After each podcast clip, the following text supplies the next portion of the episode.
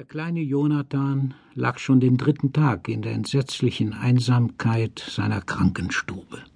Schon den dritten Tag. Und die Stunden liefen immer langsamer und langsamer. Wenn er die Augen zumachte, hörte er sie langsam an den Wänden herabsickern, wie einen ewigen Fall langsamer Tropfen in einem dunklen Kellerloch.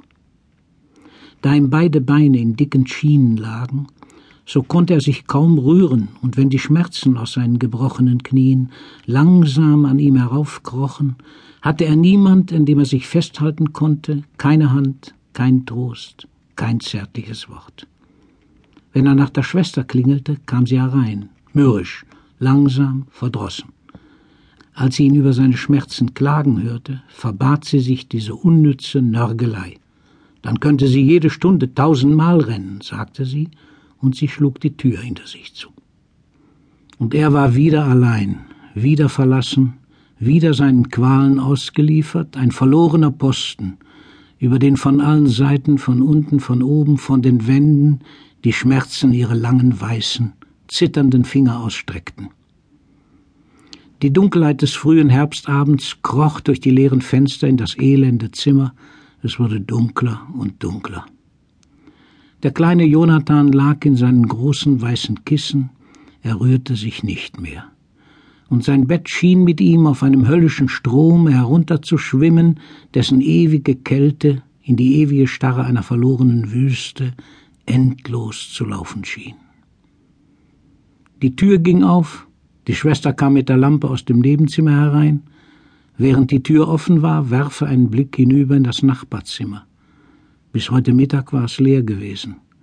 Er hatte das Bett, ebenso eisern und gewaltig wie das seine, noch leer gesehen, weit offen stehend, wie ein Maul, das nach einem neuen Kranken zu schnappen schien.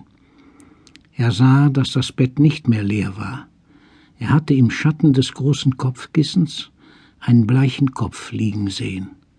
Es war wohl ein Mädchen, so viel er in der Dämmerung der trüben Lampe erkennen konnte eine Kranke wie er, eine Leidensgenossin, eine Freundin, jemand, an den er sich halten könnte, jemand wie er herausgeworfen aus dem Garten des Lebens. Ob sie ihm antworten würde? Was mochte ihr Leiden sein? Auch sie hatte ihn gesehen, er sah es. Und die Blicke der Kranken begegneten sich in der Tür, ein kurzer, flüchtiger Gruß, ein kurzes Zeichen des Glücks und wie der leise Flügel eines kleinen Vogels, so zitterte in diesen Augenblicken sein Herz in einer neuen und geheimnisvollen Hoffnung. Plötzlich klingelte es dreimal laut im Korridor, in kurzen Absätzen, scharf wie ein Befehl. Die Schwester lief auf das Klingelzeichen hinaus, und sie schloss die Tür nach dem Nebenzimmer hinter sich zu. Das war das Zeichen, dass irgendwo eine Gefahr war, vielleicht dass jemand nahe am Tode war. Dies Zeichen hatte Jonathan schon gelernt, und er zitterte vor Schreck bei dem Gedanken, dass jetzt jemand in dieser elenden, dumpfen Atmosphäre seinen letzten Seufzer tun könnte.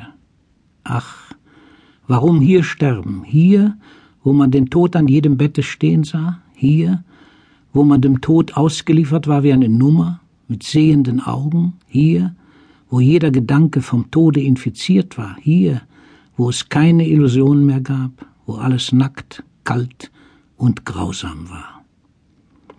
Wahrhaftig ein zum Tode Verurteilter hatte es besser, denn seine Qual dauerte nur einen Tag, so lange verhüllte man ihm sein Ende. Sie aber waren vom Tage des Eingangs in diese Zimmer preisgegeben der Einsamkeit, der Dunkelheit, der entsetzlichen Trauer der Herbstabende, dem Winter, dem Tode einer ewigen Hölle und sie mussten ruhig in ihren Betten liegen. Sie mussten sich den körperlichen Schmerzen hingeben. Sie wurden bei lebendigem Leibe geschunden.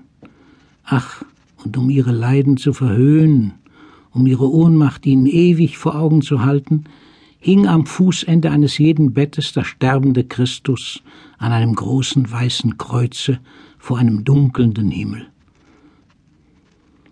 Plötzlich ging die Tür in das Nebenzimmer leise auf. Sie war vielleicht nicht ganz geschlossen gewesen.